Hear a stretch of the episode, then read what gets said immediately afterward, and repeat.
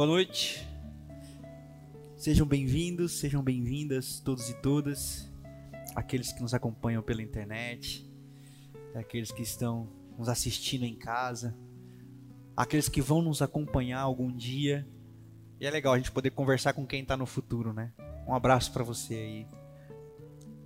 Corinthians foi campeão? Diz aí para nós, aqui embaixo. Hoje é a última mensagem da nossa série. Um Deus sobre todos, um Deus para todo mundo. Durante toda essa série nós conversamos sobre uma perspectiva inclusiva, acolhedora, de desconstrução da religiosidade, dos paradigmas religiosos que só servem para afastar as pessoas umas das outras consequentemente afastar as pessoas de Deus. Repito há muitos anos uma frase aqui da nossa comunidade. Apesar que faz tempo que eu não, não a cito. Citarei. Agora. É uma frase de Gabriela Mistral, uma poetisa chilena. Ela diz assim: Procurei a Deus, não encontrei. Procurei a mim e não encontrei. Encontrei o, procurei o próximo e encontramos-nos nós três. Deus mora no outro. Deus está no outro. O evangelho é essa conexão do sagrado, do metafísico, do absurdo, do inexplicável que tabernacula, que se fez gente, como está escrito no livro, na carta aos Efésios, no capítulo 2. Porque Deus, sendo Deus, não teve por orgulho ser Deus. Antes, esvaziando-se de si mesmo, da sua potencialidade de ser inalcançável, tornou-se gente, tabernaculou é a palavra no grego ali. Fez-se homem, tornando-se menor do que os anjos, habitando entre nós. E esse que habitou entre nós é a razão da minha fé e da sua fé. E é por causa desse Cristo, não o absurdo, não o grande em glória, mas o Cristo encarnado, vivo, que foi tocado, que foi visto, que foi ouvido em loco e presencialmente por muitas pessoas, é por causa desse Cristo que nós estamos aqui hoje. Porque se fosse para o metafísico, para o intangível apenas, nada disso aqui faria sentido.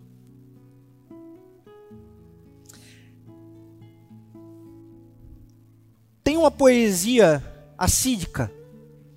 Poesia assídica é uma poesia judaica. Que diz assim: que nós homens não precisamos nos preocupar com louvar a Deus, cantar que Deus é santo, santo, santo, porque isso os anjos já fazem. O que os anjos não fazem? Os anjos não abraçam as pessoas. Os anjos não tocam os pobres. Os anjos não fazem caridade.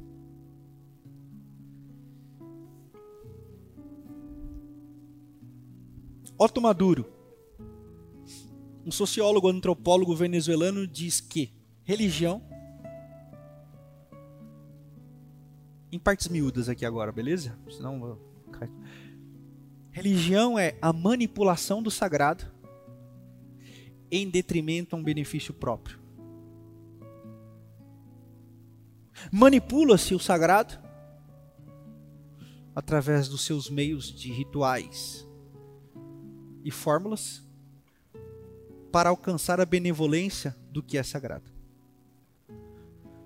Religião vem do latim religare, que estabelece uma reconexão, que religa. A religião passa a ser um produto que você pode consumir para o seu próprio benefício.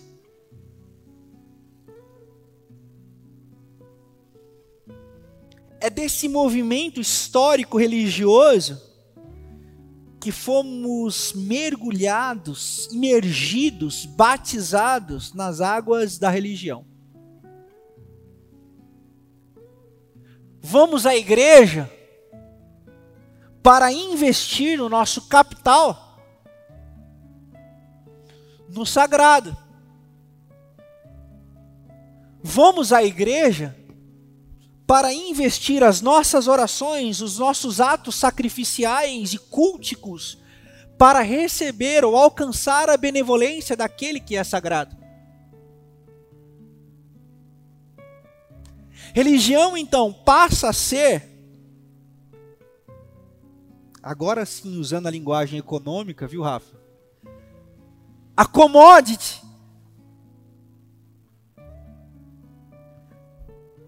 o meio de troca em que os homens alcançam o que tanto almejam. O problema é que todo esse processo faz de Deus um ídolo. Porque são os ídolos que exigem sacrifícios. São os ídolos que exigem que você ande de joelhos. São os ídolos que exigem que você ofereça sacrifícios. São os ídolos que exigem que você pague a promessa. São os ídolos que exigem que você assuma o compromisso de fazer a novena, ou sete dias de campanha, ou as sete sextas-feiras de bênção. Esses são os ídolos. Ídolos são seres que nós formamos no nosso consciente para alcançar algo deles.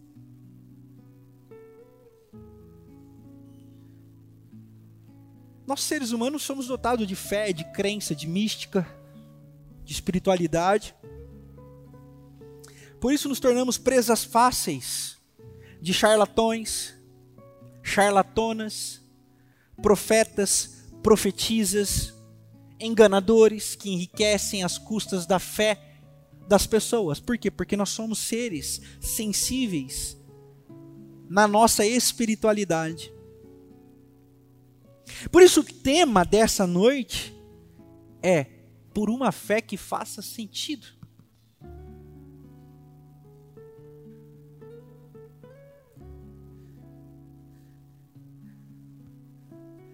Na linha de Na linha de Aristóteles, o filósofo, farei algumas perguntas. Legal, porque Aristóteles ele gostava de fazer pergunta.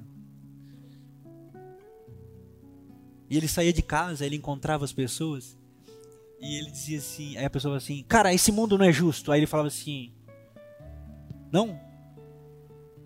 Defina então o que é justiça.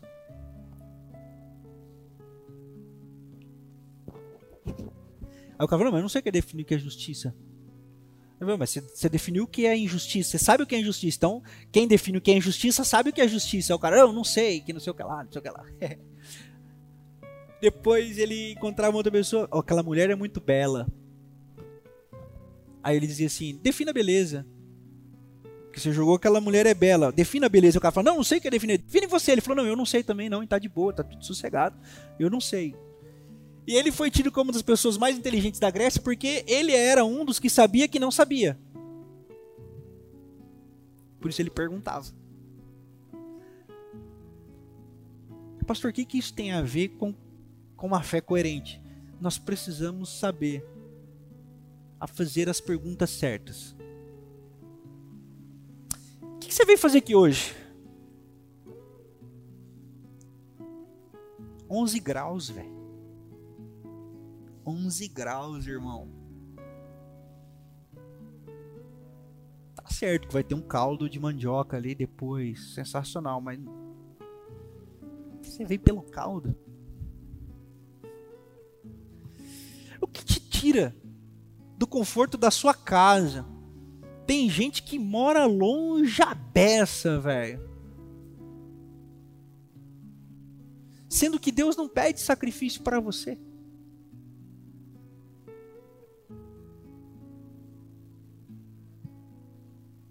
Você já se perguntou isso hoje?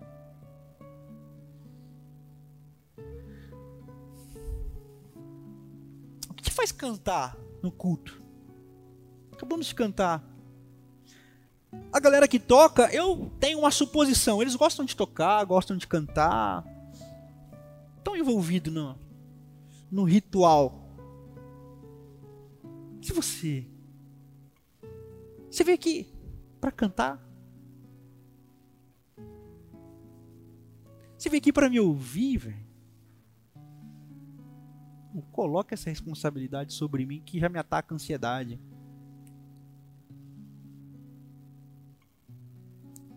Por que fazemos o que fazemos? Quantos anos você tem de cristão? 30? 20? 10? O que você faz o que você faz?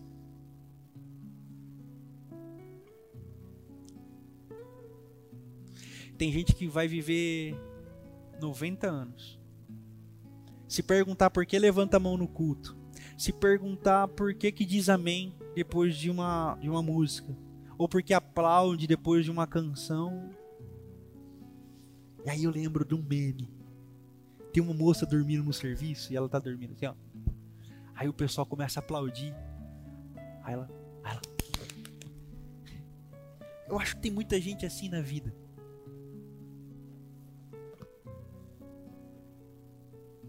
Eu vou porque eu sempre fui. Ah, faço porque eu sempre fiz. Eu não gosto do Fantástico. Domingão do Hulk tá chato, os vídeos cacetada perder a graça.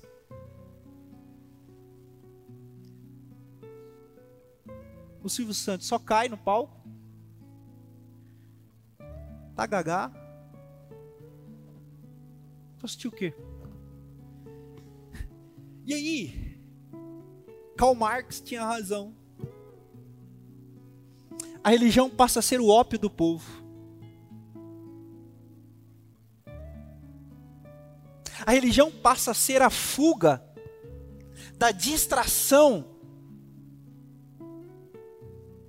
da realidade, do encontro com a angústia de ter que responder sobre a sua existência. Da angústia de ter que responder sobre por que você faz o que você faz, velho.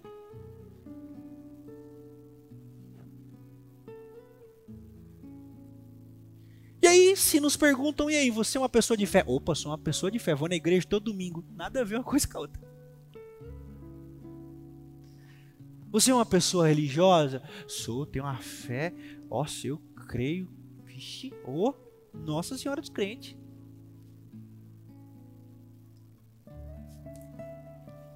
A fé passa a ser um amuleto. A fé passa a ser apenas um objeto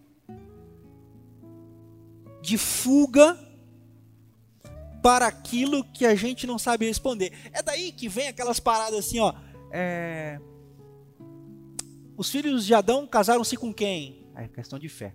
É melhor você ter fé, porque se você não tiver fé, você não vai conseguir entender Percebe a alienação? Aí fica Adão e Eva, Adão e Eva tinham um umbigo. Ah, então é, é, já a gente já não sabe se a gente Vamos como é. Pô, pastor não fiz. Dinossauro existia ou não existia? A nossa fé não responde essas coisas. Porque isso. Isso. Ah, a gente acredita. A gente acredita. A gente quer sentir. A gente quer sentir. É por isso que os cultos sensacionalistas arrebanham multidões, porque lá a pessoa sente, lá a pessoa se distrai da realidade, ali ela entra na, na, na, no que a gente chama de física quântica, mano. O movimento se torna intenso, repetitivo, e, e movimento, movimento intenso, intenso, intenso, e as coisas acontecem mesmo. Quem explica isso é física quântica. É lógico que você vê o que você viu. É lógico que você sente o que você sentiu. Porque existe toda uma manipulação psicossomática. E isso vai nos viciando. Sabe por quê? Porque isso nos aliena. É igual cocaína, é igual heroína, é igual LCD. Já diria Paulo Brabo no livro A Bacia das Almas, que eu recomendo. São 400 páginas mas são 400 páginas de choque. Vral. Ele diz assim: que a religião é tão poderosa e destrutiva na vida do indivíduo quanto um vício na cocaína. É muito difícil recuperar um religioso. Por isso que muitas das coisas que eu digo aqui desagrada a galera da fé. É por isso que você que está frequentando aqui vai ter que ouvir: cuidado, é perigoso. Quantos atendimentos eu já fiz? Enquanto eu estava atendendo, meu irmão, a pessoa falou assim: Pastor, o pastor da igreja que eu, que eu ia falou para eu ficar esperto com o senhor, para ter cuidado contigo, que você é perigoso. Agora eu sou perigoso. Perigoso sou eu.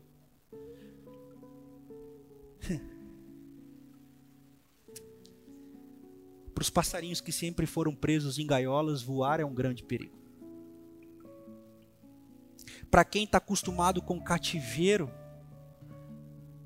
a floresta aberta é inimaginável. Por isso que nós precisamos perguntar sobre uma fé que faça sentido. E talvez os aspectos que eu abordarei, que abordarei aqui essa noite, pode não fazer sentido para você. Podem lhe incomodar, inclusive. Ou podem soar como palavras jogadas ao vento. Tá tudo bem. Mas talvez você entrou aqui essa noite e você tem vivido um processo de crise de fé. Sabe? Aquele momento que você fala assim, cara, será que o que eu creio é o que eu deveria crer? Já passou por isso? Quem já passou por crise de fé, levanta a mão. Tipo assim, eu não sei se o que eu creio é certo, eu não sei se o que eu creio me leva para algum. Já. É muito da hora esse processo. Que aí você fica assim, velho quem sou eu, né? Você fica assim, pra onde eu vou, mano? Tipo, eu oro, e se eu não orar, tô comendo, esqueci de orar, e se eu engasgar, foi falta de oração ou porque eu não mastiguei direito?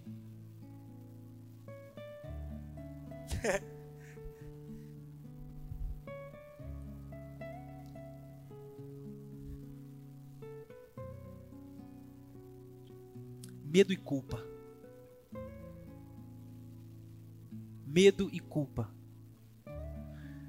Medo de ferir o sagrado, medo de ofender o sagrado, medo de quebrar o que é sagrado, e culpa por não estar fazendo o que o sagrado espera que você faça. Esses dois fragmentos pseudo-teológicos são as ferramentas da religiosidade. Você já foi no culto que você chega e aí o cara vai ministrar o louvor? Aí ele fala assim: ó, pode ser sua última noite. Meu, se tu tá com síndrome do pânico atacada naquele dia, pode chamar o SAMU, velho. Aí, putz, o cara tá tendo uma revelação eu vou, eu, eu, meu dia, eu vou para Goiás. Tá? Hoje eu vou para terra do pé junto. E que não sei o que lá, você já começa. Só que aí ele já te pegou. Pelo medo. E se hoje for mesmo meu último dia, mano? E se eu sair daqui e você for atropelado, para onde você vai? Já ouviram isso aí? Já foram em culto que o cara fala isso aí? A, a ministra, pastor. Medo. A culpa é. Por que você não participa mais? Por que você não dá mais? Por que você não entrega mais? Por que você não oferta mais? Aí você começa a se achar um devedor. Você começa a se achar um pó.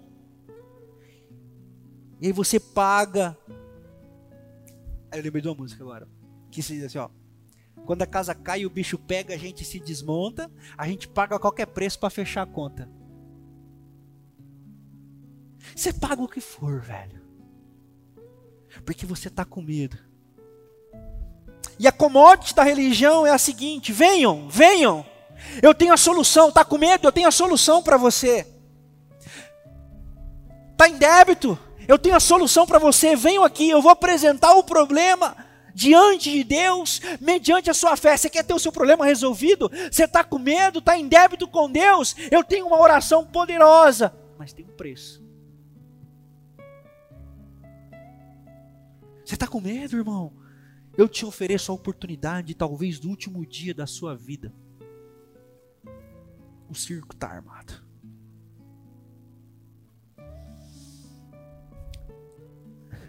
Mas para muita gente isso já não faz mais sentido. Para mim já não faz mais sentido.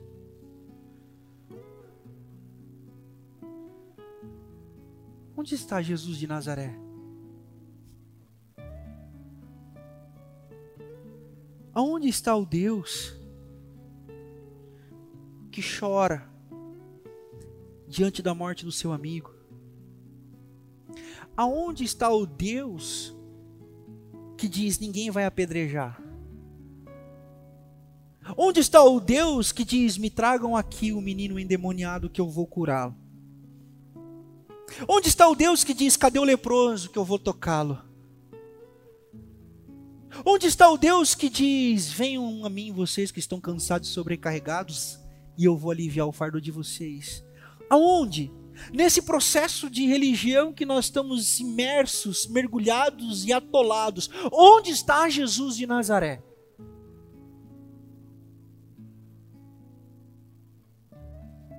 Deixaram ele do lado de fora. Porque se ele entrar,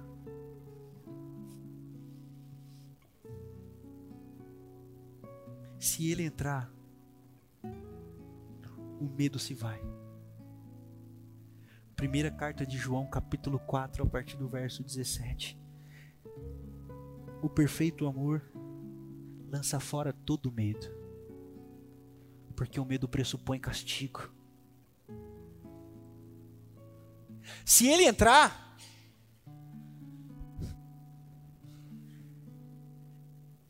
ele diz: não há preço nenhum para ser pago. Meu sangue libertou vocês de todo e qualquer sacrifício que possam exigir de vocês. Vocês são livres. Gálatas capítulo 5, verso 1. Não se submetam novamente a um julgo de escravidão porque Cristo libertou vocês para que verdadeiramente vocês sejam livres.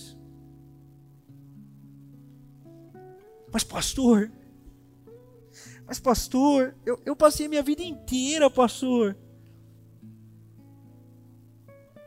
Como que agora eu não vou oferecer mais nada? Como que agora não é mais o que eu faço? Como que agora não é mais o que eu entrego? E como que eu vou viver sem o medo?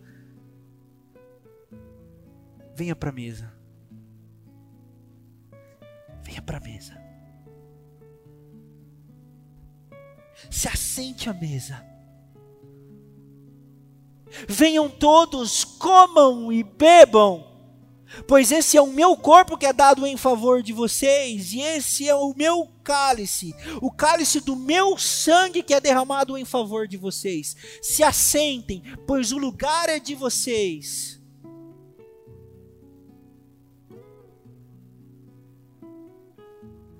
Uma fé que faça sentido. Não é uma fé que responde todas as nossas perguntas não é uma fé que tira toda a nossa dúvida. Não é uma fé que aniquila as nossas incertezas. A fé que faz sentido é uma fé que nos traz a paz que excede todo entendimento. E paz não é ausência de problema. Paz não é ausência de dificuldades. Paz não é ausência de intempéries. Paz não é ausência de necessidades.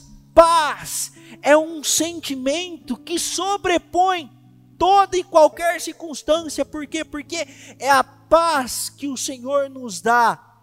É por isso que toda vez que ele chega diante dos seus, ele diz: Paz seja com vocês. Ô Jesus, o bicho está pegando aqui. Eu sei que o bicho está pegando, mas aqui a paz seja com vocês, porque a minha paz excede todo entendimento, e eu não dou a paz de vocês como o mundo a dá.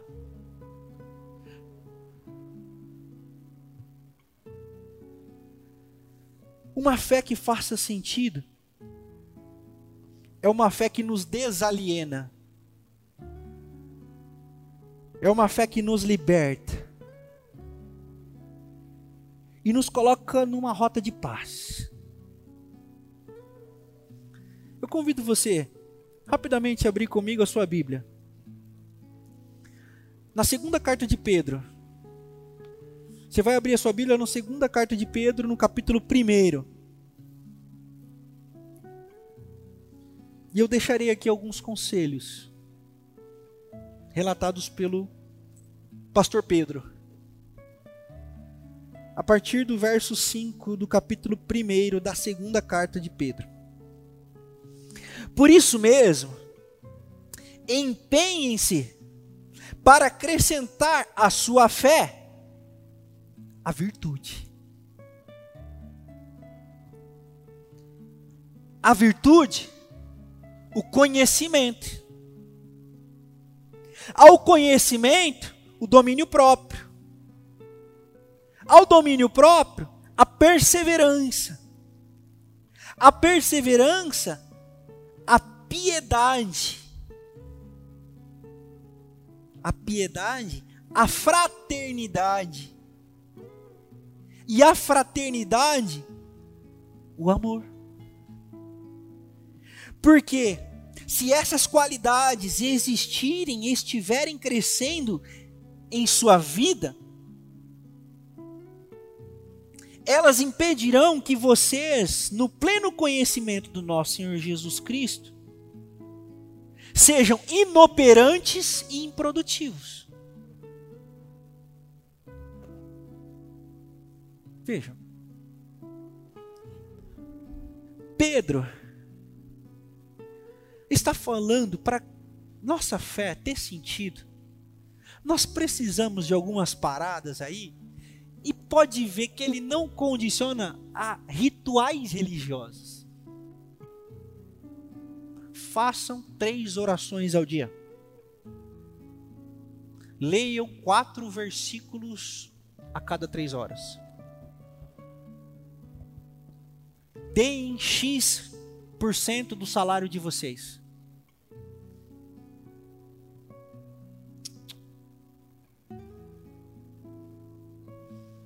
Acrescentem a fé de vocês. O imperativo que cabe a nós. Uma escolha nossa. Decisão nossa. Responsabilidade nossa. Porque você escolhe o que você ouve. Você escolhe o lugar que você senta para se alimentar. Você escolhe o lugar que você coopera. E você precisa sondar o seu coração com qual expectativa você tem se relacionado com Deus. Qual é a razão da sua fé? E os meus conselhos são fundamentados hoje aqui nessa palavra do apóstolo Pedro. Se você quer um conselho para crescer na fé e numa fé que faça sentido, permita que haja virtude em você. Pastor, virtude é muito abrangente, é muito subjetivo, é verdade. Então por isso que eu não posso dizer para você o que, que você vai ser virtuoso ou virtuosa. Eu não sou guru. Nem tenho vocação para ser guru, diga-se de passagem. Qual é a sua virtude? Você sabe. O que Deus te deu para fazer?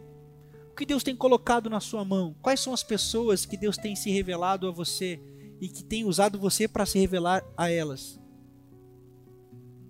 Acrescente isso na sua jornada de fé.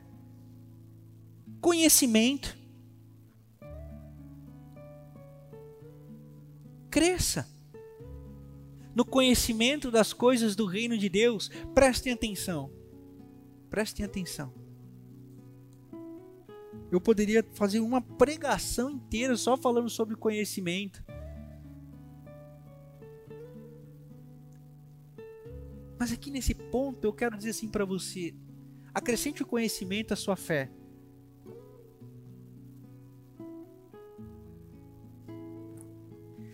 Qual é a qualidade do alimento que você alimenta a sua alma?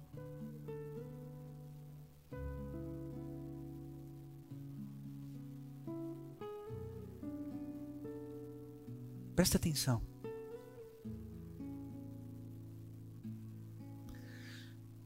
Quantas vezes você viu o pôr do sol essa semana? Quantas vezes você viu o nascer do sol essa semana?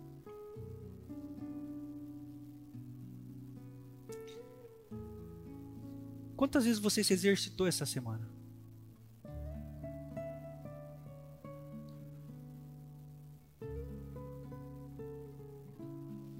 Quantas vezes você fez o que era bom para você fazer? mas a agenda te atropelou. Sabe o que é conhecimento? Conhecimento é aquilo que produz a libertação para a gente fazer aquilo que nós queremos fazer.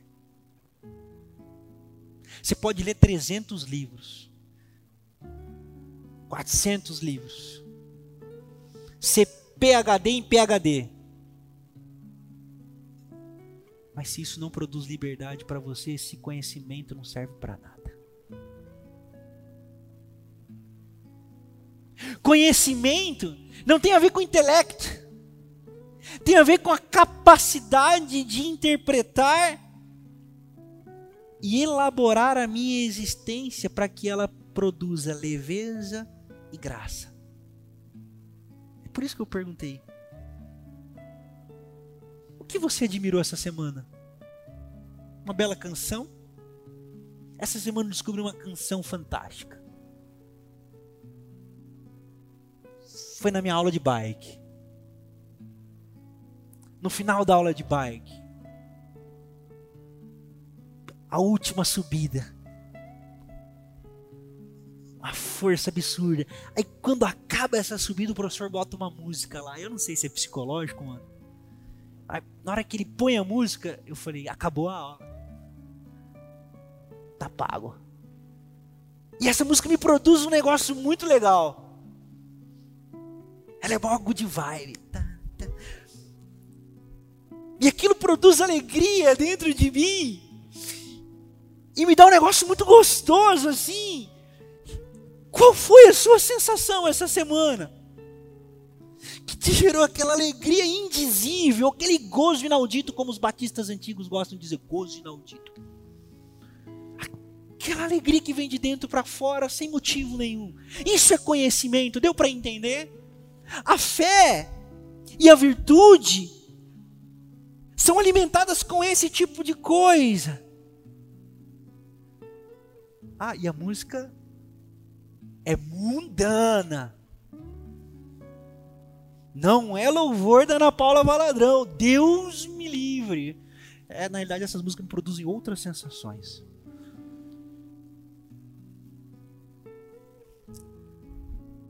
Tá lá no meu Instagram, eu fiz um vídeo da minha corrida sábado com essa música.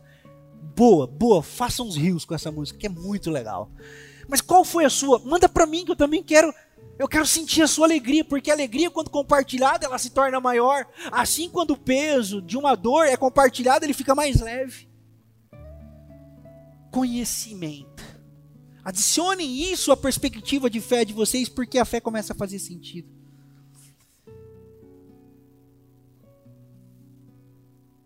Domínio próprio. Aqui eu poderia fazer uma outra série de mensagens falando só sobre domínio próprio, porque ano de eleição o que vai ter de nego querendo matar um outro, e nós vamos ter que saber lidar com esse negócio, não é brincadeira não. É nego dando na goela do outro. A igreja é o lugar do domínio próprio, onde ninguém deseja a morte de ninguém. Essa é uma fé que faz sentido. A partir do momento que você vê alguém desejando a morte de outrem, essa fé não serve para nada, senão para alimentar um ególatra, um narcisista que se diz cristão. Porque a morte não é uma perspectiva do evangelho. Então, domínio próprio,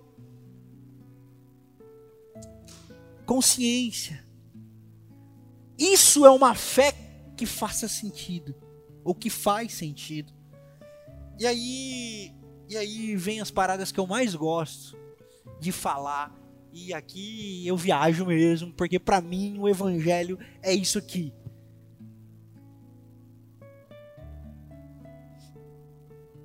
Perseverança. A perseverança, a piedade. Piedade. Eugene Peterson vai traduzir amor ao próximo. A fé que faz sentido, ela trabalha nesses todos os aspectos que eu venho citando, inspirado pelas palavras de Pedro, mas ela desemboca e ele coloca aqui no final em três pilares fantásticos: piedade, perseverança, piedade, piedade piedade, é misericórdia, é solidariedade, é generosidade, é a capacidade de experimentar o sal da lágrima do outro. Fé que faz sentido é a fé que me coloca diante da lágrima daquele que chora.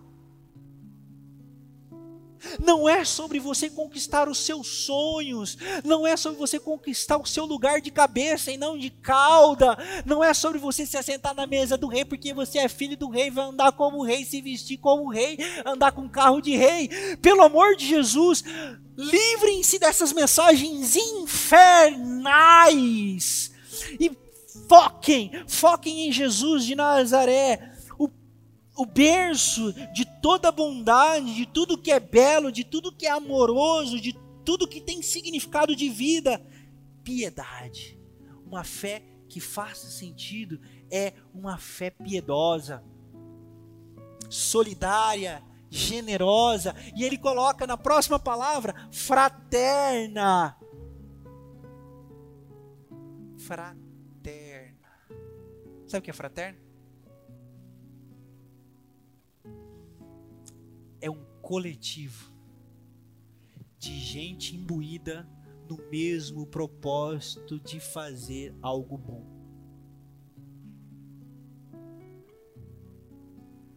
Por que, que você vem à igreja? Para que, que existe igreja? Se Deus pode ser acessado de qualquer lugar, a qualquer hora, a qualquer momento. Então, uma boa notícia subliminar a essa minha fala. Você não precisa acordar de madrugada para orar. Vou orar de madrugada. Tem um irmão que chegou e falou: assim, Pastor, tem orado de madrugada. Eu falei: Tá só perdendo sono e ficando coleira.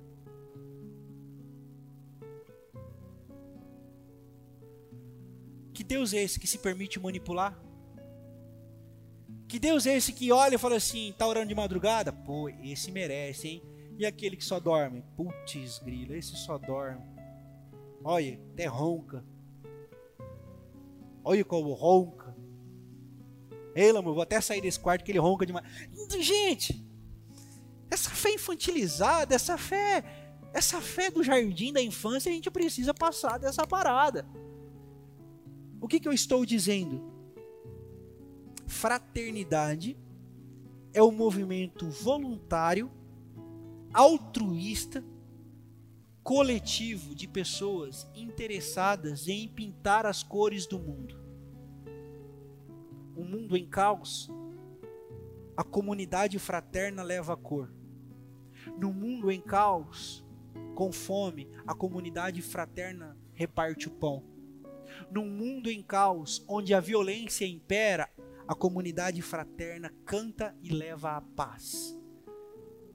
Num mundo onde as pessoas matam umas às outras e, se possível, pisam umas nas outras, aonde nós estivermos, por sermos parte de uma comunidade fraternal, nós levamos a solidariedade, a irmandade, a generosidade, contagiando as pessoas com o que nós vivemos aqui. Por isso que a igreja é a primeira comunidade estabelecida por Cristo para iluminar o mundo. Por isso que ele diz: vocês, vosotros, todo mundo, tudo junto e misturado, são sal da terra e luz do mundo, percebe? Por quê, pastor? Porque no mundo a galera se mata. Porque no mundo é cada um por si e Deus por eles. Porque no mundo o seu problema é problema seu para mim. Se vira. Caçou? Responda. Se lasque, se ferre e se bobear, eu tomo a sua vaga. Toma sua mulher, toma o seu marido, toma o seu emprego, toma o seu carro. A igreja não. A igreja é o lugar onde nós não queremos tomar nada de ninguém, nós queremos repartir o que temos. Por isso que Jesus diz: Bem-aventurado é dar e não receber. A igreja é o primeiro lugar onde essa lógica acontece por causa da nossa fé. É uma fé que faz sentido. Faz sentido para nós sermos solidários.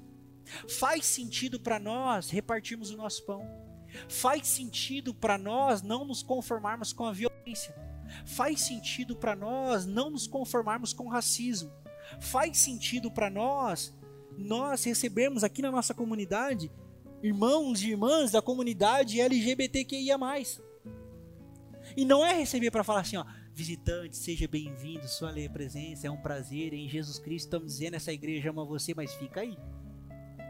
Se possível, troca de roupa da próxima vez. Sabe esse seu namoradinho aí do lado? Não traz mais ele não, ou senta separado. Hipocrisia nojo, moralismo, falsa santidade. É esse tipo de comportamento que está matando gente. O Brasil é o país que mais mata LGBTQIA no mundo, junto com a estatística de matar o maior número de defensores e ativistas ambientais no mundo. E onde está a igreja? Está no monte, fechando o olho para sentir alguma coisa. Uma moça foi estuprada aqui, próxima à igreja. Onde estão as igrejas? Fazendo sete campanhas de vitória. Ao ouvir que crianças estão sendo capturadas para se tornar escravas sexuais. Onde está a igreja? Estudando a Bíblia. Para quê? Para saber mais de Bíblia. Para quê? Para falar que sabe mais de Bíblia. Para quê? Para descer a Bíblia na cabeça dos outros para dizer que os outros vão para o inferno. Esse é o ciclo. Nós não iluminamos o mundo. nós, a nossa fé não faz sentido para abençoar o mundo. Por isso eu quero voltar à simplicidade do Evangelho. Sejam meus imitadores. Façam o que eu mandei. No Evangelho de João, Jesus diz assim, e é aqui que eu quero finalizar.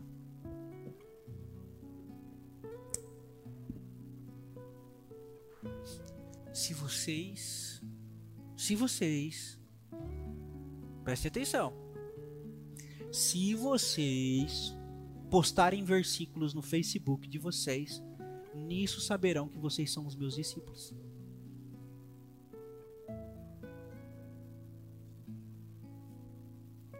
Se vocês usarem saia, os homens ternos, nisso saberão que vocês são meus discípulos. Se vocês só ouvirem Cassiane, pararem de cantar J Quest no culto, nisso saberão que vocês são os meus discípulos.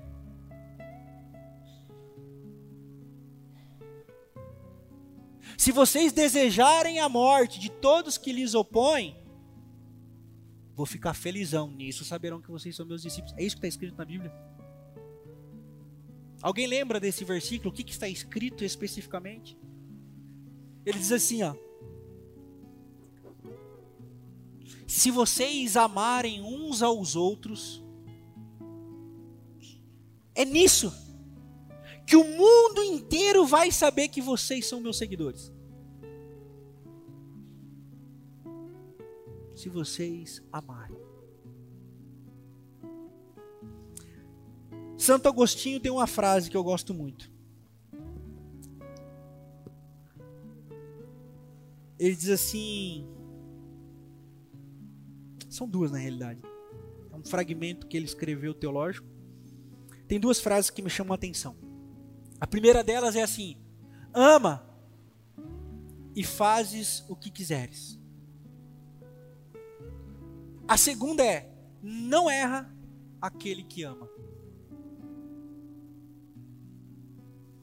Irmão, deixa eu dizer uma coisa para você. Se tem uma coisa que nós não vamos ouvir no dia do juízo final, é assim, ó. Chega minha vez na fila.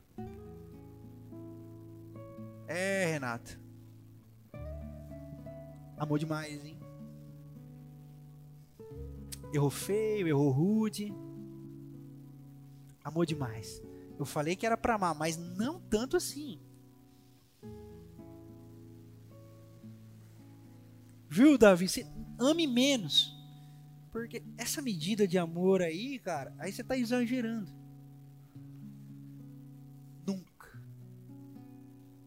Porque nós nunca amaremos o suficiente. Porque nós não sabemos o que amar plenamente. Pastor, o que a gente faz então? Na medida que você se sente amado, você ama. Na medida que você deseja ser curado, você cura. Na medida que você deseja ser tocado, você toca. Na medida que você deseja ser abraçado, você abraça. Incondicionalmente.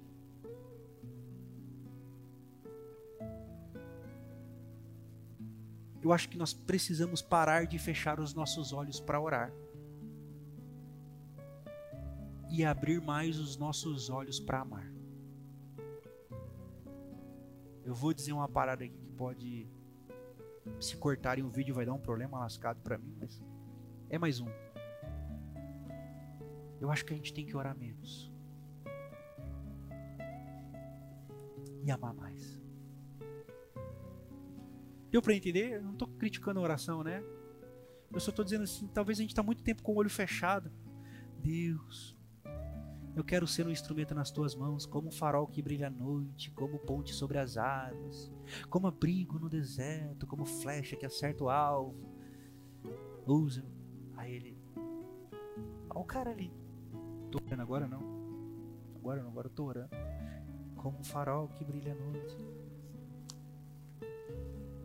Quem são as pessoas que Deus tem te dado para amar? Vai ter umas mais complicadas aí, que você vai ter que pedir um pouquinho mais. Falar, Senhor, dá graça, porque o Senhor tem uns filhos também, que eu vou falar. É verdade também. Mas tá tudo bem. Ame na medida máxima possível, o tempo máximo possível. E quando te faltar forças, meu irmão,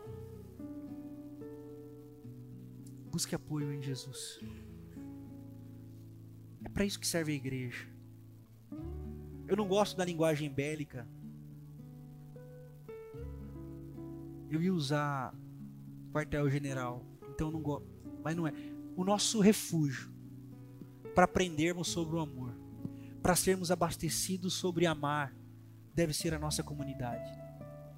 É para isso que existe a igreja para inundar as pessoas no amor de Deus, para falar do amor de Jesus, para amar as pessoas, para amarmos uns aos outros, para que onde você for, você leve esse amor e transborde de amor e graça, por onde você for.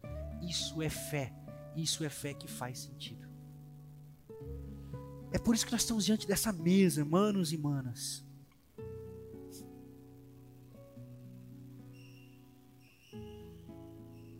A mesa que não é minha. Porque se fosse minha, eu botaria uns para fora dessa mesa. A mesa não é da denominação batista, porque se fosse da denominação batista, muitas pessoas não poderiam sentar nessa mesa.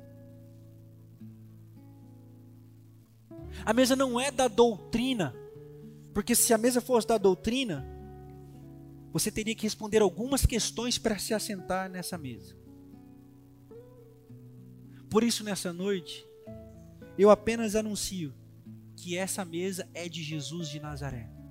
E todos e todas estão convidados a cear com Ele, cear conosco, sem ninguém ficar de fora, porque o amor de Jesus não deixa ninguém de fora. Não é sobre ser batizado, não é sobre pertencer à nossa religião, não é sobre cumprir um conjunto de regras e doutrinas, é sobre você ser atingido pela graça. E nessa noite, nós, como igreja, anunciamos: você é um alvo da graça de Deus e você é bem-vindo neste lugar. Há lugar na casa, há perdão na casa, há recomeço na casa. Eu não sei como você está, essa frase é prática também. Eu não sei como você está essa noite. Mas é de verdade, eu não sei mesmo. Por isso só posso apresentar a mesa de Jesus de Nazaré e dizer assim: Ele te convida para estar com a gente. Aí você pode estar pensando: Jesus está me convidando, pastor. Eu digo: tá. Mas ele não sabe o que eu fiz no verão passado. Eu falei: eu sabe, eu sei. Eu digo: ele sabe sim. Ele sabe o que você fez no verão passado e o que você vai fazer no próximo verão, diga-se de passagem. E mesmo assim ele te convida à mesa não é sobre os seus méritos, e também não é sobre os seus débitos, é sobre a graça dele sobre nós, é sobre o amor dele sobre nós. Amor que nos atinge, que nos abraça, que nos acolhe, que nos cura e que dá sentido à nossa fé. Seja bem-vindo à casa. Seja bem-vinda à mesa. Não venha só. Traga os seus amigos. Lembre-se de pessoas que você gostaria de ter aqui com você nessa noite sentado na mesa. Há lugar para eles também. Ore por eles. Há lugar na casa. Há perdão na casa. Há recomeço na casa.